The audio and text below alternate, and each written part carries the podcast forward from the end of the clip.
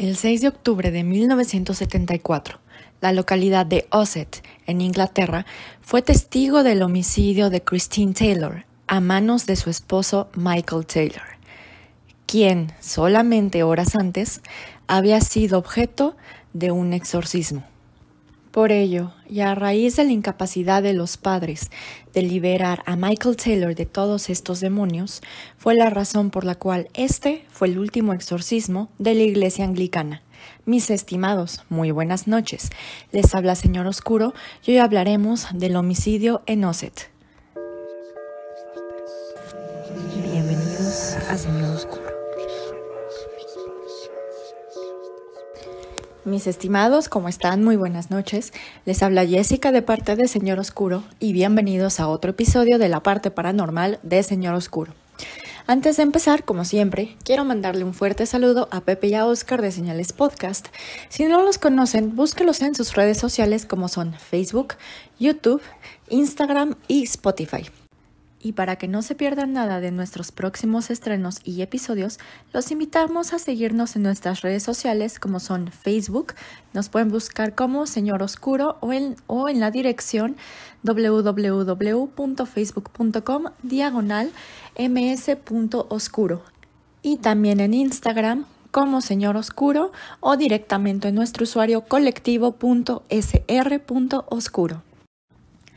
Ahora, pues antes de empezar con el episodio de hoy, tengo que dar un aviso legal por esta cuestión. La verdad es que este es el episodio en el que hasta ahora voy a hablar de detalles bastante fuertes que ocurrieron en el homicidio de Christine Taylor.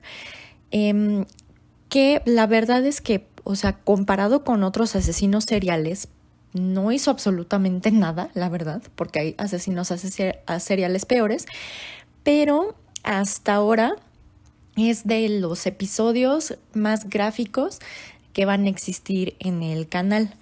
Entonces, como vamos a hablar de varias cuestiones de homicidio, maltrato animal, este, y cómo Michael Taylor mató a su esposa, eh, los detalles pueden ser muy gráficos. Por ello, si ustedes son sensibles a estos temas, pues eh, yo preferiría que no vieran, bueno, que no escucharan este episodio o que bien este, tuvieran discreción con ello, ¿no? Más que nada por estos temas, a pesar de que después probablemente hablemos de asesinos seriales que, que hicieron cosas peores a Michael Taylor, la verdad es que los detalles de este homicidio eh, sí pueden perturbar a algunas personas, entonces si son muy sensibles a estos temas, yo les recomendaría que pues aquí paren el episodio y vean, bueno, y escuchen otro. Pero pues si no les molesta este tipo de detalles, empecemos. Para este episodio nos tenemos que situar en el año de 1974, en la localidad de Havercroft, en el distrito de Osset, en Inglaterra, específicamente en West Yorkshire. En esta localidad vivía Michael Taylor, de 31 años, junto con su esposa Christine Taylor, de 29 años, sus cinco hijos y el perro de la familia, que era en ese momento un poodle. De acuerdo con los vecinos y los amigos de la familia Taylor, esta familia era feliz, o sea, lo la consideraban como una familia normal, parecía que no tenían problemas graves y específicamente cuando se referían a Michael decían que era un hombre apacible, pero que generalmente era bondadoso, era un padre que amaba a sus hijos y también era un padre que amaba a su esposa.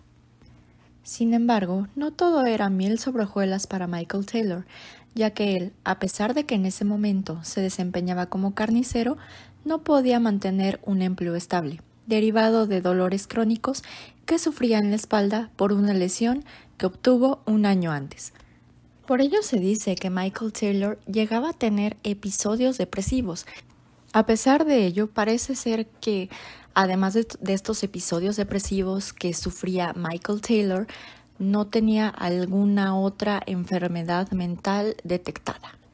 Así que con la finalidad de ayudar un poco a Michael Taylor a superar estos brotes de depresión que tenía, una de sus amigas de nombre Barbara Wardman invitó a toda la familia Taylor a unirse a un grupo de estudio cristiano que estaba llevando sus sesiones en una iglesia cerca de Osset.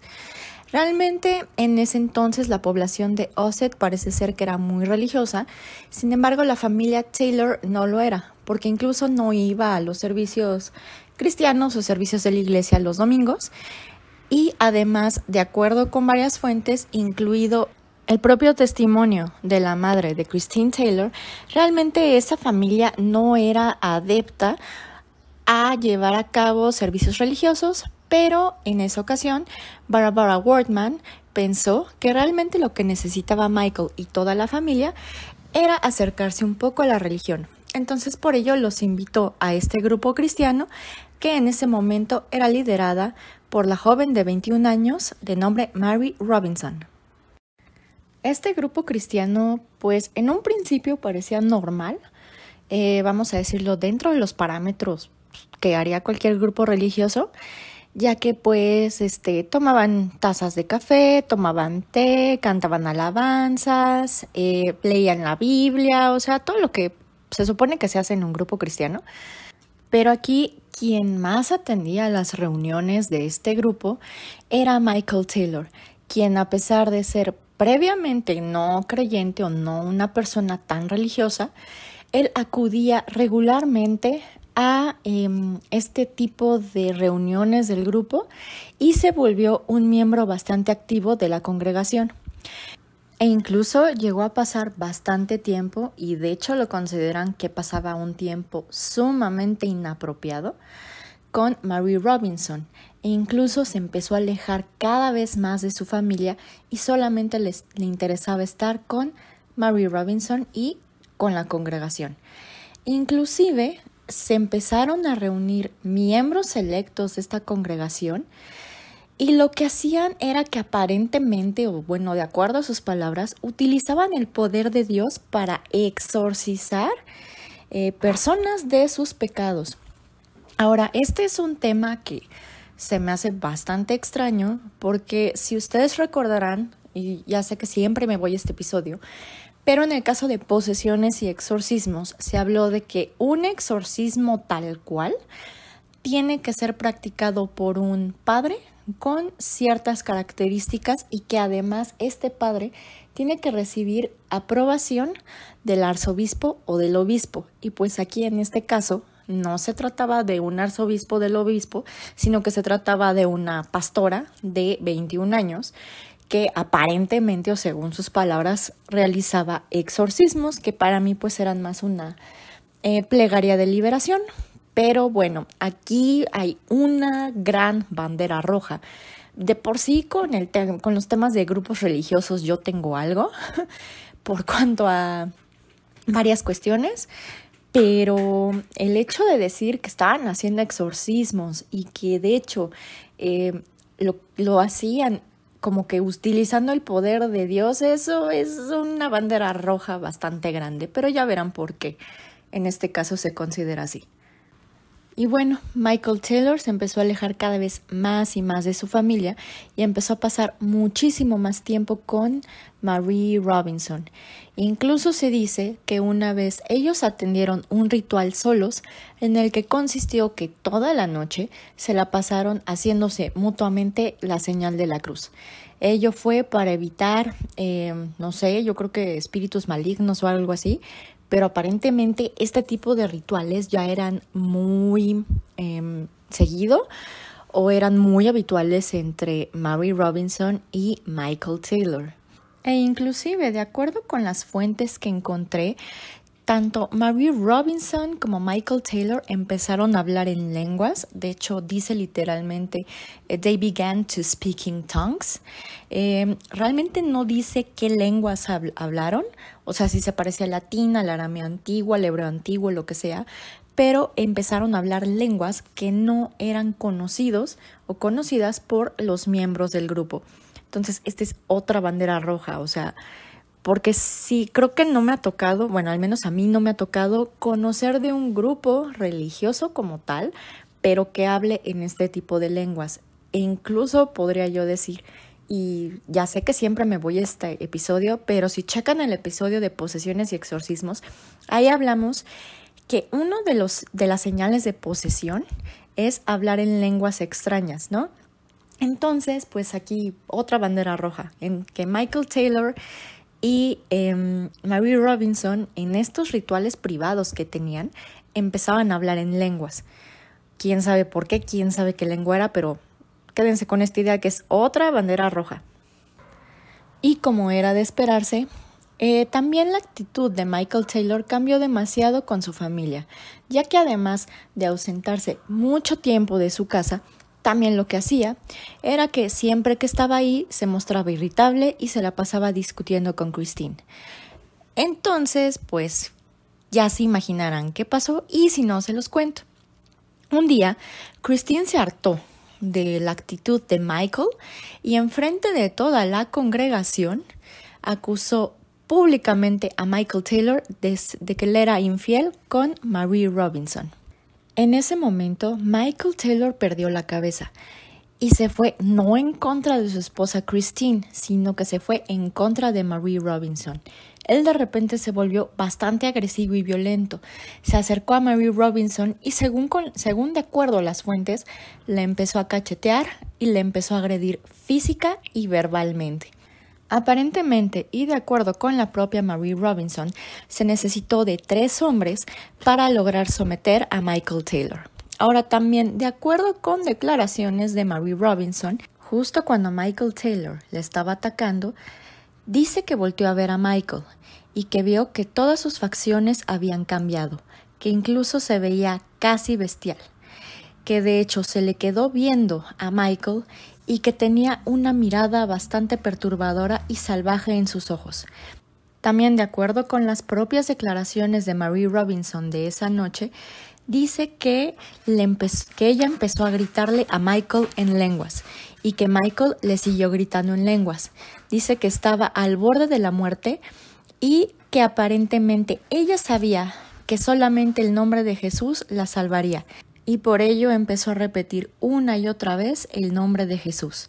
Dice también que cuando Christine Taylor le escuchó, ella empezó a repetir también el nombre de Jesús. Y de acuerdo con Marie Robinson, el hecho de repetir el nombre de Jesús una y otra vez esa noche ayudó a que Michael Taylor no la asesinara. Después de este incidente, le preguntaron a Michael Taylor qué había pasado y él manifestaba que no recordaba nada del incidente y que de hecho pues, o sea, no sabía y no recordaba haber atacado ni a su esposa ni a Mary Robinson. De todas maneras, parece ser que recibió perdón completo de la congregación. Dijeron, sí, no te preocupes, pero quedaron de verlo más de cerca, ello a efecto de evitar otra posible confrontación. Sin embargo, la condición de Michael Taylor no mejoró con el transcurso de los días e inclusive empeoró. Todas estas noticias llegaron a oídos de diversos padres locales y fue el momento en el que el vicario local llegó a la, conclusión de que probablemente Michael era sujeto de fuerzas demoníacas y por ello debería de practicarse un exorcismo. En este caso, dos ministros, bajo los nombres del padre Peter Vincent y el reverendo Raymond Smith, decidieron realizar el exorcismo, mismo que se llevó a cabo a las 12 de la noche del día 5 de octubre de 1974 en una iglesia en Barnsley.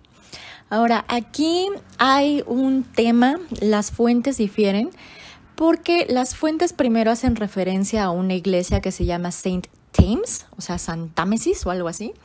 Al momento de buscarla no le, no le, encuentras, o bueno, no la encontré yo. Y ah, cerca de, de, al menos de esta región de Barnsley, existen dos iglesias anglicanas, que es la iglesia de Santo Tomás y la iglesia de San Jorge.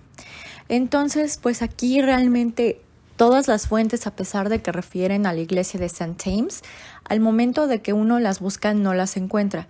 Entonces, pues parece ser que este exorcismo ya sea que se llevó a cabo en la iglesia de San Jorge o en la iglesia de Santo Tomás, pero bueno, y que ambas se encuentran localizadas en la localidad de Barnsley, en, esta, en Reino Unido. Con independencia de lo anterior, parece ser que este exorcismo fue planeado de la noche a la mañana, eh, porque recordemos que para realizarse un exorcismo es necesario tener, eh, bueno, número uno, el permiso del obispo o del arzobispo y número dos, se tuvieron que haber hecho eh, varias pruebas en materia de psicología para efectivamente descartar que Michael Taylor tenía una, bueno, no tenía una enfermedad mental. En este caso no se hizo. Eh, entonces, el exorcismo quedó para ser realizado a las 12 de la noche del día 5 de octubre de 1974. Aquí, un miembro del mismo grupo religioso condujo a la familia Taylor, incluidos los cinco hijos, a esta iglesia. Los hijos se fueron a dormir a la parte de arriba, mientras que Michael y su esposa Christine se separaron, ya que a ambos les iban a hacer eh, una especie de ritual de exorcismo.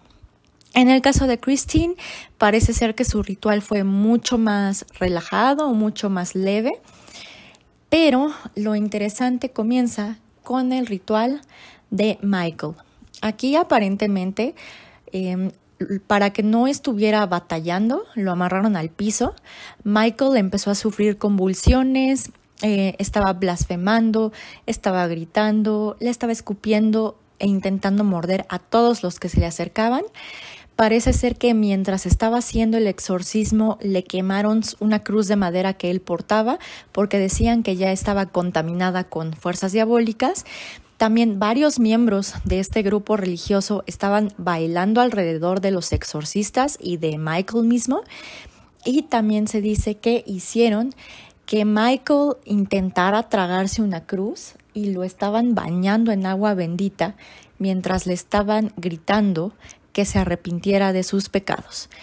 Esto pues la verdad no me suena, bueno, es un exorcismo poco ortodoxo, si de por sí los exorcismos no son ortodoxos, eh, pero sí, o sea, realmente parece que en este exorcismo lo quebraron física y mentalmente. O sea, sobre todo porque pues quién hace, o sea, quién te está bañando en agua bendita mientras, mientras te están empujando una cruz en la garganta y gritándote que te arrepientas de tus pecados, ¿no? Pero bueno, después de ocho horas maratónicas de un largo exorcismo, los padres decidieron que tenían que descansar, ya que habían logrado expulsar a 37 de 40 demonios que tenía Michael entre ellos los que se encontraban los demonios que representaban el incesto, la bestialidad, la herejía, la lujuria, el conocimiento carnal y la blasfemia, quedando tres demonios por expulsar, vamos a decirlos así, que eran el demonio de la locura, de la ira y del asesinato. Sí, curioso, el demonio más importante no lo expulsan, no se hubieran cambiado de demonios, no sé, cambias incesto por el demonio del incesto por el del homicidio y pues, o algo así, ¿no? Pero bueno, el punto es que los padres, eh, de manera bastante extraña, aprobaron que Michael y su familia se fueran a su hogar a descansar y ellos también este, decidieron irse a descansar para lograr recuperar un poco de las energías y continuar con el exorcismo el, al día siguiente, bueno, horas después. Sin embargo, cuando dieron esta decisión, la esposa de uno de los ministros, llamada Margaret Smith, de repente dijo que tuvo una especie de visión o que tuvo o que sintió como el llamado de Dios que le estaba diciendo que por favor terminaran con el exorcismo en ese momento, ya que de no hacerlo, el demonio que representaba al asesinato o al homicidio iba a escapar de Michael e iba a matar a Christine. De hecho, aparentemente esta información se la hizo llegar a los dos padres y de hecho casi casi les rogó de que completaran el exorcismo en ese momento, pero les le dijeron que no había problema y que de hecho eh, se podían ir a cada, cada quien a sus respectivos hogares para descansar y prepararse después para la continuación del exorcismo. Por esta razón, llevaron a Michael y a Christine Taylor a su respectivo hogar, mientras que a los niños los condujeron a la casa de uno de los abuelos, para que así la pareja pudiera descansar y pudiera prepararse para la continuación del exorcismo. Sin embargo, a las 9.45 de la mañana ocurrió lo inesperado. En ese momento se encontraba el oficial de policía de nombre Ian Walker haciendo sus rondines habituales en la calle cuando de repente vio a una persona cubierta al parecer de pintura roja y corriendo desnudo por la calle, salvo por sus calcetines. Al momento de acercarse, se dio cuenta que probablemente la pintura roja realmente era sangre. Es decir, esta persona a la que encontró en la calle estaba cubierta de sangre. Sin embargo, no se veía alguna herida visible, por lo que parecía que la sangre era de otra persona. Cuando se acercó a este hombre, este hombre se puso en posición fetal y empezó a gritar, es la sangre de Satán, es la sangre de Satán, es la sangre de Satán. Evidentemente toda esta, escena trajo a una pequeña multitud, quienes algunos lograron identificar a este hombre como Michael Taylor, e inclusive le dieron la dirección de Michael al oficial de policía, a efecto de que fuera a corroborar si en el domicilio estaban bien. Cuando el oficial de policía llegó a la casa de la familia Taylor, curiosamente se encontró con otros oficiales de policía en la puerta de la entrada, pero algo no andaba bien, ya que uno de los oficiales de policía estaba arqueando y vomitando. Al momento de preguntarle al oficial qué es lo que había pasado, el oficial solamente se limitó a decir No vas a querer ver esto, hijo. No he visto nada como ello antes y he visto varias cosas. Es la esposa, no tiene. La desmembró, hijo. Realmente es un desastre allá adentro. No dejó mucho de ella. No lo quieres ver, ¿eh? De todas maneras, el oficial de policía entró a la casa y se dio cuenta de lo que estaba hablando su compañero. Ahora, aquí eh, voy a hacer una pequeña pausa.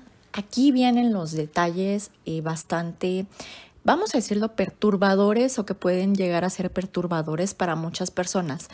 Entonces, pues si no quieren saber cómo quedó el cuerpo de Christine, pues adelántenle como un minuto o dos minutos. Pero eh, si de todas maneras lo quieren saber y tienen mucha curiosidad, pues les contaré cómo se veía la escena del crimen. Aparentemente los oficiales de policía llegaron a la casa de la familia Taylor porque habían escuchado una conmoción o una especie de pelea. Pero bueno, el interior del cuarto de la, entrada estaba destrozado, con signos de destrucción aparente. Además, se encontró en todo el cuarto, inclusive en las paredes, pedazos de carne y lo que parecía ser pedazos de materia cerebral. En la sala de estar encontraron los cuerpos de Christine Taylor y de el poodle de la familia, casi irreconocibles. En un ataque maníaco y realmente lleno de ira, Michael había desnudado y ahorcado a Christine y literalmente le había quitado la cara. Así en un ataque completo de ira y solo con sus propias manos, Michael le arrancó los ojos a Christine y le arrancó también la lengua, así como la carne de la cara, dejándole prácticamente los huesos expuestos, y por ello se encontraba prácticamente irreconocible. Por cuanto al perro de la familia, parece ser que Michael igualmente lo asfixió, le arrancó la lengua, los ojos, los dientes y parte del pelo del perro, y además lo desmembró miembro por miembro.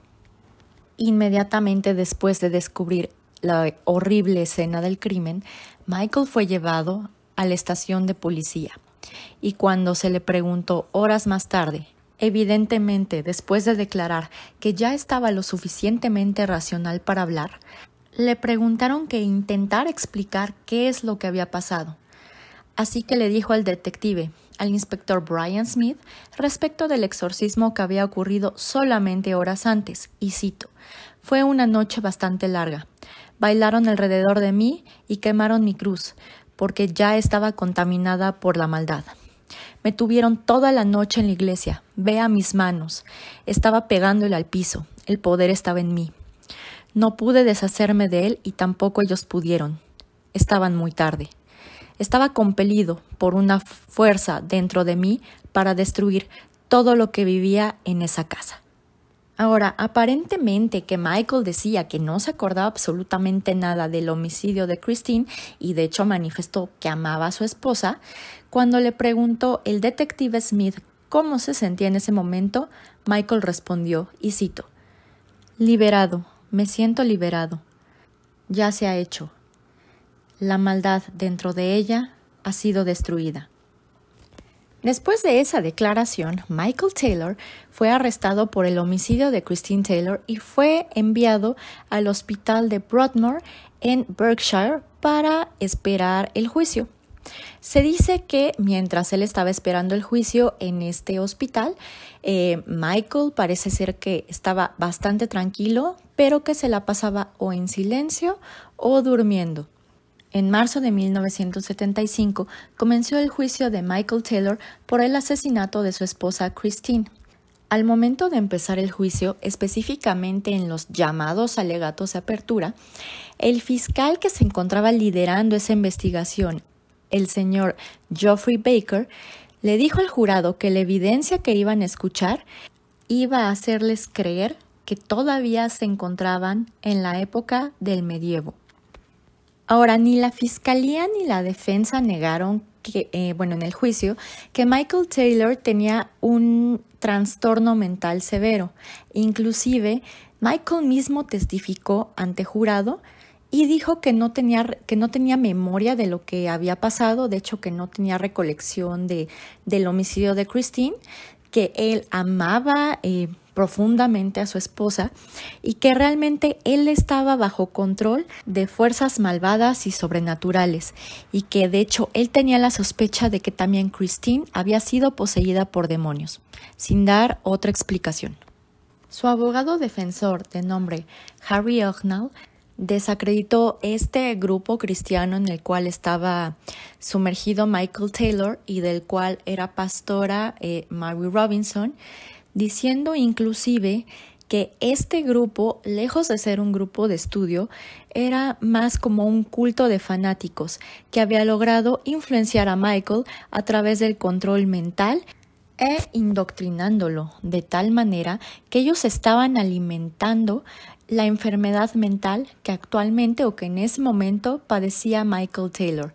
En algún momento, el abogado defensor Harry Ognall describió al grupo religioso como neuróticos, alimentando neurosis a otro neurótico.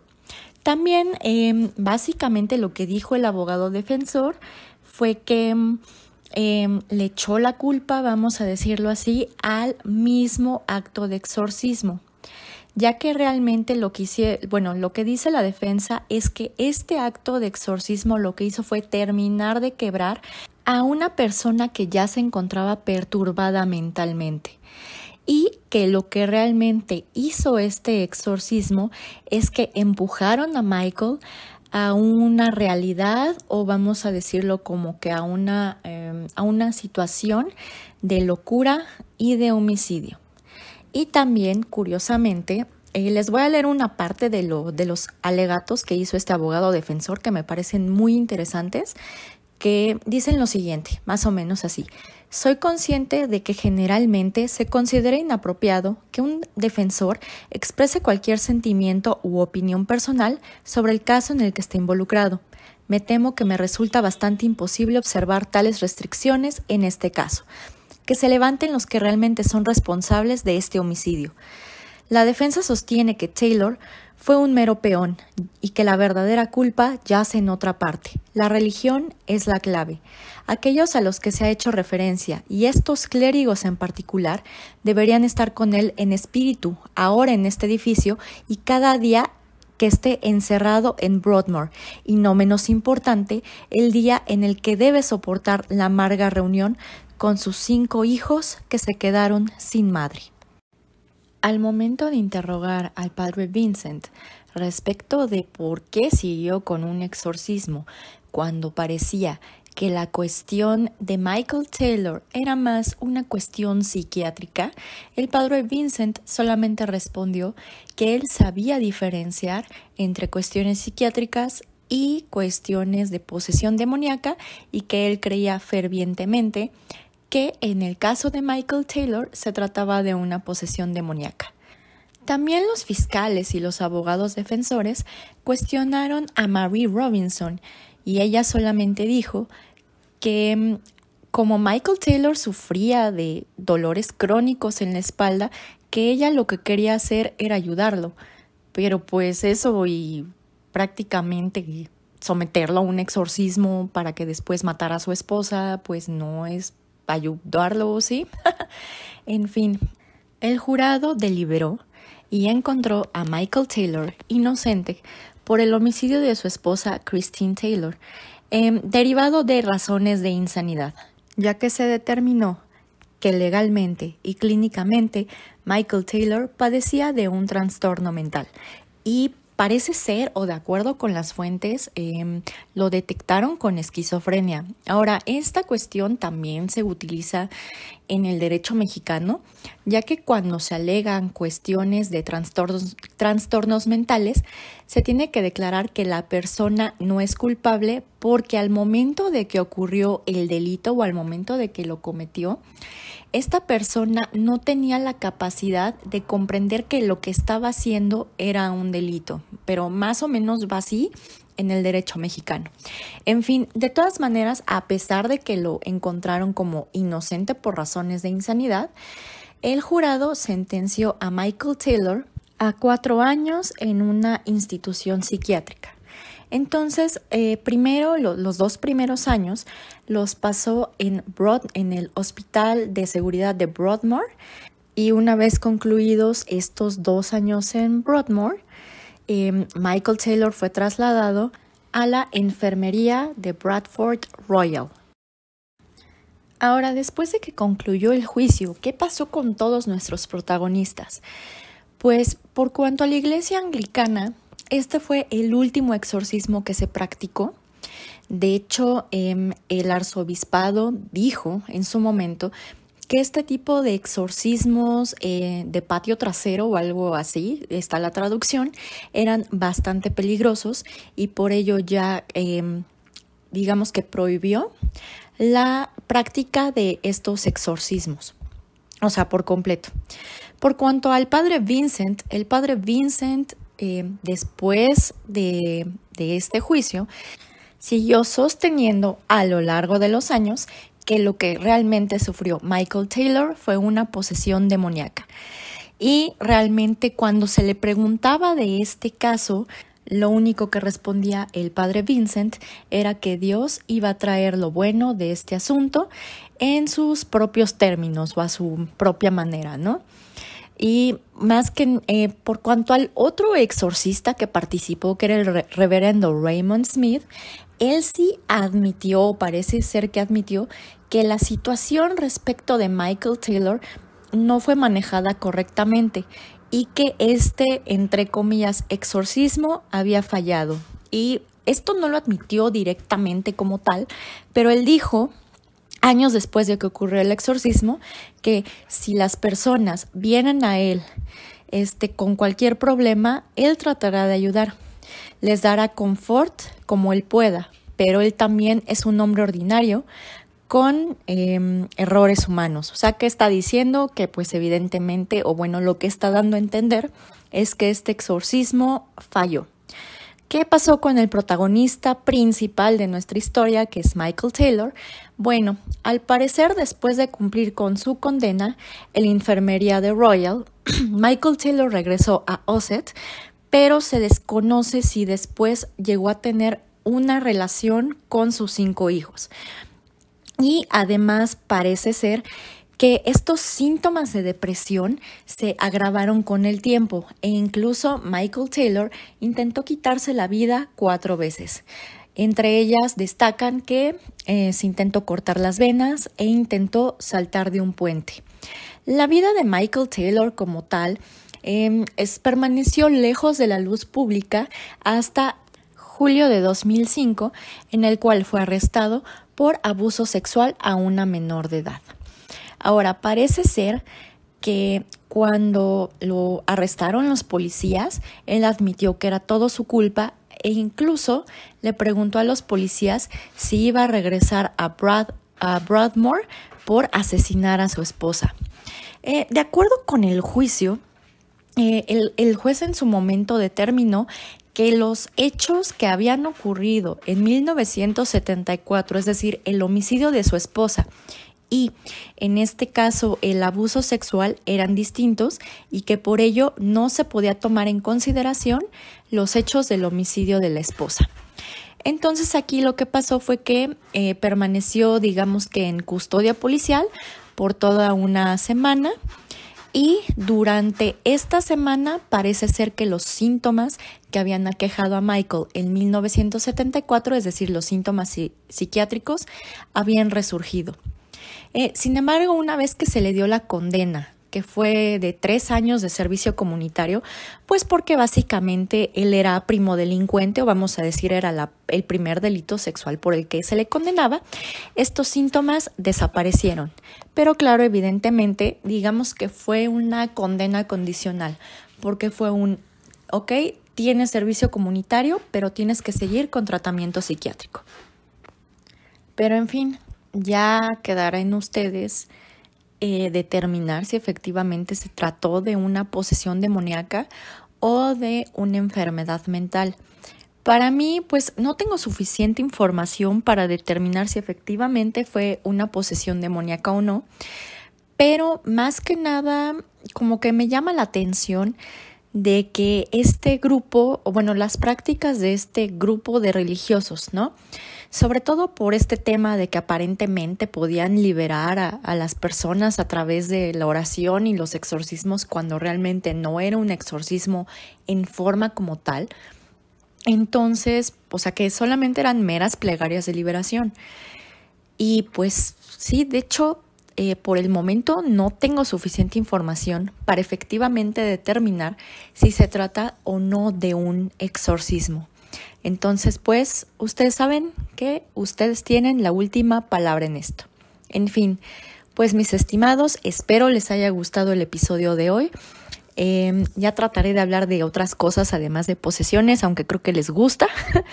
de todas maneras, para que no se pierdan de ningún episodio, eh, síganos en nuestras redes sociales, que es en Facebook como Señor Oscuro o en Instagram como colectivo Señor Oscuro. Eh, de todas maneras vamos a dejar los links en la descripción de este episodio.